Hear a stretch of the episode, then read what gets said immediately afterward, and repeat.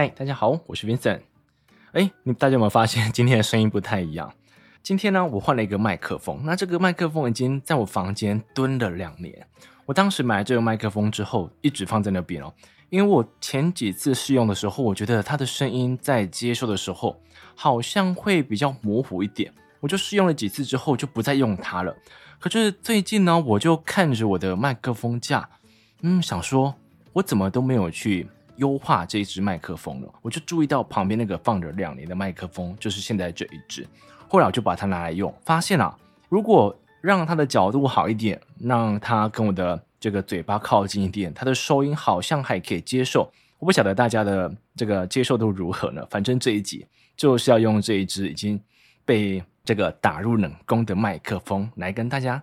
讲今天的分享，那今天要分享的东西并不是书，是因为在录制的时候，我隔一天刚好要就是回老家帮我妈庆祝母亲节，所以我的周末就不见了，就是因为这个原因，所以呢，我可能要稍微偷懒一下，不能来跟大家分享书。可是我想起来最近发生了几件事情，我觉得特别有意思，那就把这几件事情呢稍微给他。怎么讲了？梳理一下，然后把当中比较重要的东西想跟大家分享。可是呢，在跟大家分享之前，要先进到今天的广告时间。在上次跟大家讲到，我前阵子收到读墨的新机试用邀请，然后我就非常不客气的答应了嘛。那我今天想跟大家讲的是，我认为过去习惯看纸质书的我，和真的开始使用电子阅读器之后，那种感觉上的差异。我们先说到视觉上的差异，因为这是最直观的。我觉得肯定会不习惯，这是一定的。可是就像我们今天换了一台车子，换了一台啊新手机那样子，它都需要适应期。但我觉得重点还是哦，这种转变之后所获得的，不论是感觉上的也可以，或者说实际上的利益也可以，反正就是一定要符合自己，这样的改变才值得嘛。那我就觉得啊，电子阅读器会有个让大家发现到的差异，就是。翻页之后的残影这件事情呢，我在试用的当天有向读墨的同仁提问，后来他们简略的告诉我说，残影算是电子阅读器目前一定会有的特性，但相对而言，它的优点就是省电，因为在刷新页面时，它产生的电力耗损会比一般我们常用的平板电脑来得更少一点。而另外一个优点啊，就是它没有蓝光，这表示啊，我们可以在睡前使用，也不会影响待会的睡眠品质。在我听完这样子的技术介绍之后，我觉得 还蛮巧妙的。反正我过去完全不知道，后来我自己也发现哦，残影只是一开始我自己爱找茬而已。基本上看了半本书之后，就可以无视它了。而另外一点是啊，究竟可不可以专注的阅读，这是我非常担心的。就想说，我现在透过这个电子纸来看书，会不会容易分心？可是我后来想一想啊。这一点应该是蛮见仁见智。我接下来用自己的感觉跟大家分享。其实呢，我觉得内容的载体是纸张或者说阅读器本身并不是重点，而是你愿不愿意为了阅读制造出那样子的环境。所以呢，整体用下来，我自己非常喜欢他们家的阅读器。当然啦，我得凭良心的说一句，电子阅读器目前对我来讲有个小缺陷，就是很多经典的老书没有数位化嘛，所以。你在平台上无法买到这些书，这是我觉得相对可惜的。但不论如何，还是要讲一下这一次试用的机子。这台阅读器名叫做 Mookink Plus Two，目前正在预购当中。这台机子目前的预购价为七一九九，如果搭配保护壳的话，就是七九九九。而两个预购方案都会赠送八百块的读墨购书金。我会将活动链接放在资讯栏位，如果你有这样子的需求或者想了解更多，再点选链接参考。今天的广告就到这边，让我们开始讲一下最近发生在我身上的故事啦。第一个事情发生在一个早上，早上的时候我就会起床，然后将手机的飞行关闭。一关闭之后，通常是一个惊喜的开始，你会收到很多推播，很多推播，可能会有广告推播或者任何的软体的推播。可是我就注意到，为什么我的 LINE 的推播，哎，怎么会有这么多则？我就把它点开了，发现啊，传来讯息的人是一个。多年的好朋友，这个好朋友呢，他在三四年前去了德国读书，可是他现在毕业了，正在找工作。可是我朋友明白的告诉我，在德国啊，嗯，是有种族歧视的啊，不避讳的说，所以他在找工作的时候，相对讲比较辛苦。那他这一次讯息告诉我说，他前阵子就是面试啊，啊投履历，面试投履历这样子的过程已经经历了三个月，是非常累，没错。可是他从来没有像今天这样子感觉到失落感。那为什么会有失落感呢？就是因为有一家公司他已经过关斩将到最后一关，他觉得胜券在握啊，应该没问题了。结果前一天晚上，他收到公司发给他的感谢信，反正就是婉拒他的意思就对了。那这件事情算是压倒我朋友的最后一根稻草，他整个人啊觉得超级低落的，所以他传了讯息，想要跟我分享他的心情。我当时看到这样的讯息时，一方面我还是很想睡觉，另外一方面呢，我觉得很为他难过，因为我觉得说，今天我们先讲国内好了，我们今天没有出国，在自己的国家当中，你被这么多公司拒绝，你这样子无数次的面试以及被刷下来，本身就很熬人了。何况我今天身在异乡，身旁可能没有什么知心好友，那种心理上的不好受感一定会更加剧嘛。所以我好像可以去体会这个朋友他当时的心情，可是我当时看完讯息之后，不晓得怎么想的，我就想说，哎，不行啊，我要先去跑步，跑完步之后再回来回就好了。所以我就把手机搁在沙发上，人啊就跑去运动了。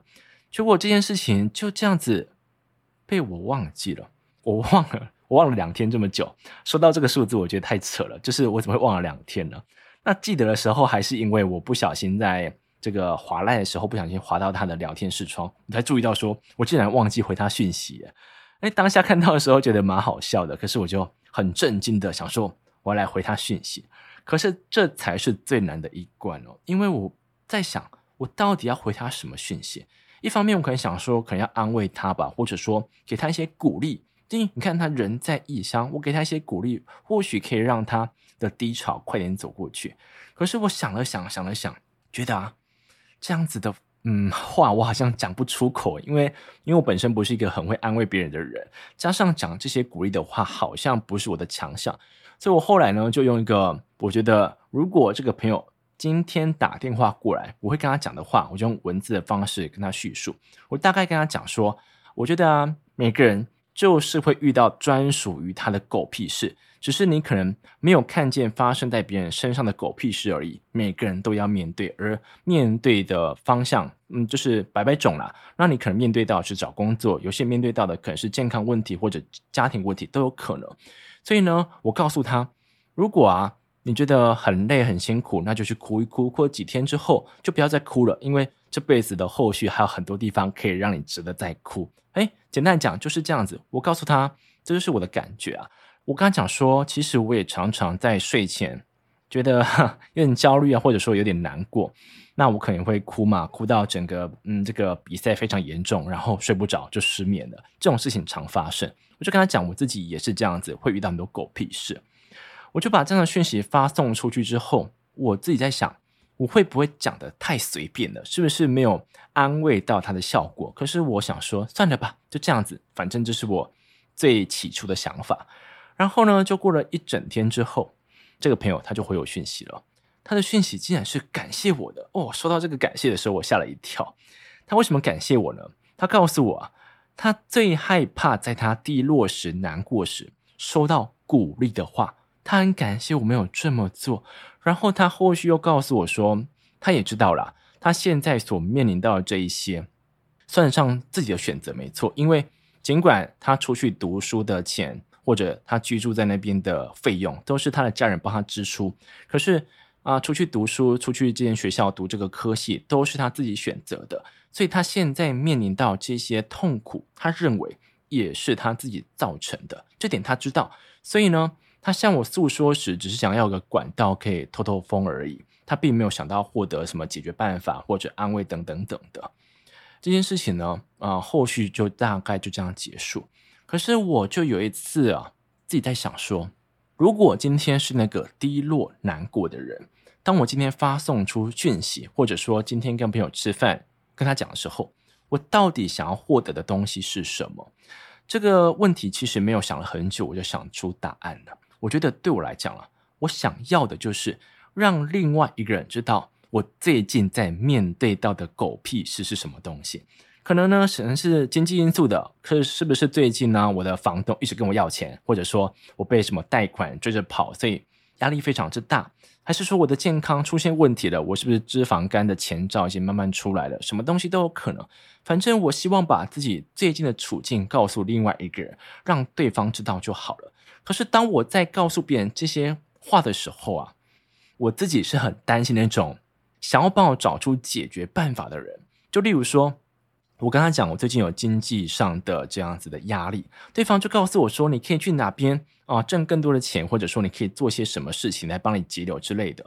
我通常听到这些回应，我都会非常的无奈。我想说，其实这个问题我自己可以解决，没问题。我今天告诉你呢，只是想要找个地方发泄我的情绪，以及让你知道而已。所以我自己很担心这种想要帮我解决问题的。那另外一种呢，我就想起，其实我也很不喜欢别人 对我发送出那些很鼓励的话，或者说打气的话。那这件事情是发生在什么时候？我忽然顿悟清楚了。其实发生在很小的时候，多小？小学五年级啊！小学五年级的时候，我记忆犹新。有一件事情啊，就是跑大队接力。那时候啊，每个班级就是会自己组一个大队接力，大概十棒，然后跟其他同年级的班级去竞逐嘛。第一名就可以上讲台，多么荣耀，对不对？后来呢，我们班他们好像不太知道最后一棒的定义是什么，因为。就我来讲啊，最后一棒就是一整个班上的王牌，跑最快的，这样子我们才可以把领先的优势维持着，或者说在最后一棒逆转胜，这样子多帅，对不对？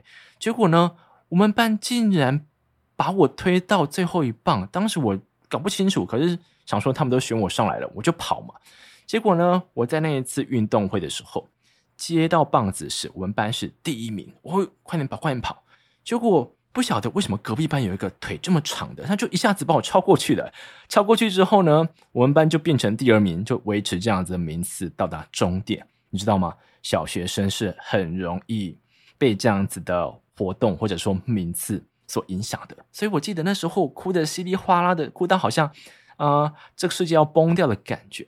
而这样子的呃场景出现的时候啊，通常啦，班导师或者说任何你认识老师就会跑过来说。哎，文森啊，其实啊，输赢乃兵家常事啊，你不要把输赢看太重，平常心就好。我小时候听到这句话的时候，我就很生气。我想说，哎，来来，老师，你这么会讲，你来跑一下。如果今天是你把第一名调到第二名的位置，害全班的荣誉都不见的时候，你有办法讲出这样子的平常心理论吗？我猜你是不行。你现在只是在那个旁观者的角度，才有办法讲出这些风凉话。所以我觉得。当我今天低落难过时，听到这些鼓励或者说安慰的话，对我来讲会有一种冷漠感，好像你根本没有站在我的角色啊、站在我的角度帮我设想我现在所面对到的事情。经过这样子的啊、回忆或者说这样子的醒思之后，我忽然可以感觉到，为什么我这个朋友他不想收到鼓励的话？因为呢，大部分我们讲出去的烦忧，除非我们今天主动去询问。例如说，哎哎，我想请问你一下，如果你遇到这样子的问题的时候，你会怎么解决？反正我们今天是很明白的抛出一个问句的时候，我们想做到的可能是找出解决方案。可是我们如果今天只是分享自己的心事时，大部分的情况之下，我觉得我们心中早就有知道啊、呃、该怎么做，或者说已经正在做了。然后这件事情还没有结束，我后来又想到一个问题，就是到底。一个人今天感觉到难过、低谷时，这件事情、这个状态本身的意义是什么？你会想说，我这家伙怎么会想这么多事情？其实有时候可能就是在运动的时候，因为我运动的时候不戴眼镜，也不戴耳机，我就是空想某些事情，所以有一天就想到这件事，就想说，到底低落的本质或者说意义是什么？后来我觉得啊，你看哦，一个人今天难过、低落时。他做什么事情都无法专心，他工作也不行专心，他读书也不能专心，做任何事情很容易专注度就是不对，就对了啦。后来我想想，这是不是这一股情绪故意这样造成的？他要让我们无法去做任何事情，是不是要让我们停下来、暂停一下，好好思索呢？他可能想要让我们去思索一下最近。你正在做的某件事情是不是做错了？还是说我们是不是把脚步走得太快，所以你落掉了某些东西？他要让你去省思一下最近的所作所为，所以他才会把你的专注度移走，他要让你暂停一下了，这是我想到的。可是呢，我想到的时候，我就再回到自己身上，我想一下，当我真的面对到低谷、面对到失落的时候，我有这么的明智吗？有办法想到这一点吗？后来我想想，嗯，没有，我根本没有做到。因为我在低落难过时，最常做的一件事情就是去下载一大堆游戏。就是你打开手机的 App Store，里面就很多免费游戏让你去玩。那这些游戏呢，虽然说很多人会认为他们都是怎么讲了啊，比较嗯设计不用心的，或者说就是要去让消费者花钱的。可是对于当下的我来讲，这不打紧啊，因为对我来说，可以让我分心的东西就好了。所以我只要难过、生气，或者说心情不好的时候，玩这些游戏就可以瞬间的让我把心思移到这个手机上，或者说游戏上，这样子我就不会再去因为脑袋当中这些事情而心情不好，或者说低落了。这算得上是我在状态不好时的一种这个奶嘴。可是呢，这样子的做法虽然说是有好处的，它可以让你马上停止难过，可是我们。就无法获得说低落想要带给我们的东西，他可能想让我们去暂停一下思考，或者说让我们重新整理，我们都没有去得到这样子的启发，反而呢去载了一大堆游戏，花了一大堆钱，到最后你完全没有所获所得。这就是我觉得自己在生活当中没有做好的一部分啦，也是因为透过这样子跟朋友之间的传讯息之间发生了一些事情，让我想到这样子。那你问我说，我现在已经去改善了吗？答案是没有。我想呢，可能需要某种契机，让我去改变这样的做法或者说想法，我才会起心动念的想要去把这件事情做到刚才这样子的程度。那以上这些呢，是我前阵子发生的一件事情。那另外想要跟大家分享的一件事，也是很有意思哦。这件事情呢，发生在一个差不多认识一年的朋友身上。我这个朋友他在影视圈。算上混了好几年了，那他这一阵子忽然火了起来，你晓得吗？就是他忽然多了好几档节目。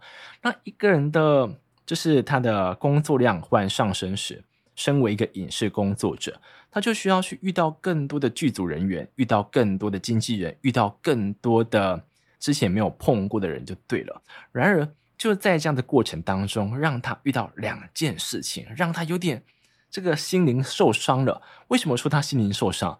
因为我觉得这个朋友啊，他这辈子很幸运呢。他从小到大啊，他的家庭也好，他经历过的一些环境也好，基本上啊都没有让他遇到所谓真正的坏人。所以他觉得这个世界没有这么多处心积虑，他觉得这个世界没有这么多小人。那只是因为大家彼此之间不信任所产生的一些幻觉而已。可是。最近发生两件事情，让他相信啊，这个世界上真的是有坏人。我先说到第一件事，第一件事呢，是他有一次收到一个这个脸书上的嗯讯息，这个讯息问他说：“哎哎，想请问一下，我们现在有这样子一个节目，那如果要请你来上的话，你大概需要的费用是多少呢？”我朋友就用一个公定的价钱，就是他对其他的业主都是开这个价钱的，他就对着他说这个价。后来这件事情呢，他以为就这样结束了嘛。可是殊不知，这个人拿着这个价钱以及这段经历，跑去相关的社团大肆宣扬说：“你看看，接我这样子的节目，开这样的价钱，你你觉得这样子的人，嗯，他是什么咖啊？他算什么？反正就是有点像是要去小题大做，或者说想要去，嗯，怎么讲了？”把他的名声弄得不好听就对了。可是我这个朋友他本身不是一个在社群当中这么活跃的角色，所以这样子的呃恶劣行为，他一开始是不知道的。直到过了半年之后，这件事情才传入他的耳间。他知道这件事情之后，他是蛮生气的。他想说无缘无故诶，我跟他没有仇，你怎么会想要去栽赃我呢？后来才知道啊。栽赃他的这个人，其实已经眼红我这个朋友非常久了。就是他眼红他最近的这个节目变多了，眼红他最近他变得比较火，反正就想要想尽办法的把他的这样子的风声名声往下压一点。这样的事情，我朋友当时其实花了很多时间在处理。一方面呢，他需要去澄清。他在当时开这个价钱是根据什么？还有说，当时他并不是觉得说自己是什么咖，而是在什么评级之下，他有什么样的能力，他就能开出这样的价钱。可是就是因为只要发生这样子关于民生上的事情，当事人站出来，有时候就容易越描越黑，所以你很难一气之间就把过去的误会通通解除。所以他当时花了很多时间在处理这件事情。那这还是第一件事哦。第二件事情呢，是因为他的节目变多了，所以他就需要去接触新的剧组。他在过去的剧组当中，当他在讲话时，导播是不会去干扰他的。反正我如果不喜欢，我事后再告诉你，那下一次我们再做调整就好了。可是他后来接触到一个剧组时，就是当节目还正在拍摄时，这个导播就会忽然去喊卡，然后告诉他说：“我要你怎么做，或者说我要你讲出哪一些话。”反正就是会有点颐指气使，加上有点不尊重个人的专业就对了。这件事情呢，让我朋友耿耿于怀，因为他开始怀疑说自己的专业能力是不是真的这么不足，是不是需要经过这么多次的修正才能够变成一个他还可以接受的作品呢？可是他后来发现不是这样子哦，是这个剧组对待任何来参加拍摄的人都是这样子的做法。反正这个导播就是。他在脑海当中有他自己想要呈现的感觉，可是他从来不在事前先讲清楚，嗯，以至于说他每次有什么想法，或者说他心中的做法，他都是在当场调整，这就会让拍摄的人有点怎么讲呢？不被尊重就对了。我朋友在经历这两件事情之后，他深深的感觉到非常的这个难受了，就是他没想到说，竟然工作时会遇到这样子的人。可是他事后竟然给出一个结论说，说他觉得他在那一阵子怎么会花用这么多时间在这些对他来讲不太好的人事物身上呢？那反倒的是那些尊重他的人，那些关心他的人，他没有花这么多时间在他们身上，这样不是很不公平吗？这是他得出来的结论。所以他后来就告诉我说，他今年的目标啊，就是要让那些。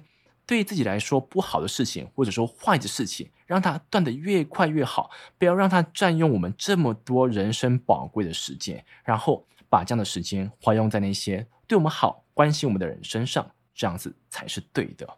当时啊，我在听他讲到这个结论时，我自己是忽然让灯泡忽然亮起来，我想说他讲的是有道理啊。我们想想哦。今天啊，我们在公司当中，你可能跟某个同事的感情不好，你们甚至会有点勾心斗角的感觉。那你可能会花用很多时间再去游说他人说：“诶，那个，嗯，同事他是一个坏蛋，你千万不要跟他太好，他可能会在背后捅你刀之类的。”反正我们就是，嗯、在组织之间会花用很多时间在。跟其他人明争暗斗，或者说搞一些小手段之类等等的，可是却不是花更多时间在那些值得投资的专案，或者说跟他运作起来、跟他协作起来非常好的同事身上。我们好像有点把时间配置颠倒过来了。所以我最后其实同意他的结论，也把这样子的结论呢记在心中。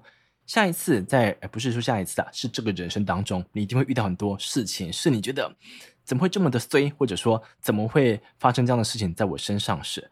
尽量的、尽力的让那些坏事情断得越快越好。即便在断的同时，你会觉得说啊，怎么感觉这么糟糕？你还是得啊、尽量的让它结束的越快越好，因为你还要把大把好的时光花用在那些真正尊重你的人身上。啊，讲到这边呢，就是我想跟大家分享的两件事发生在我身上的。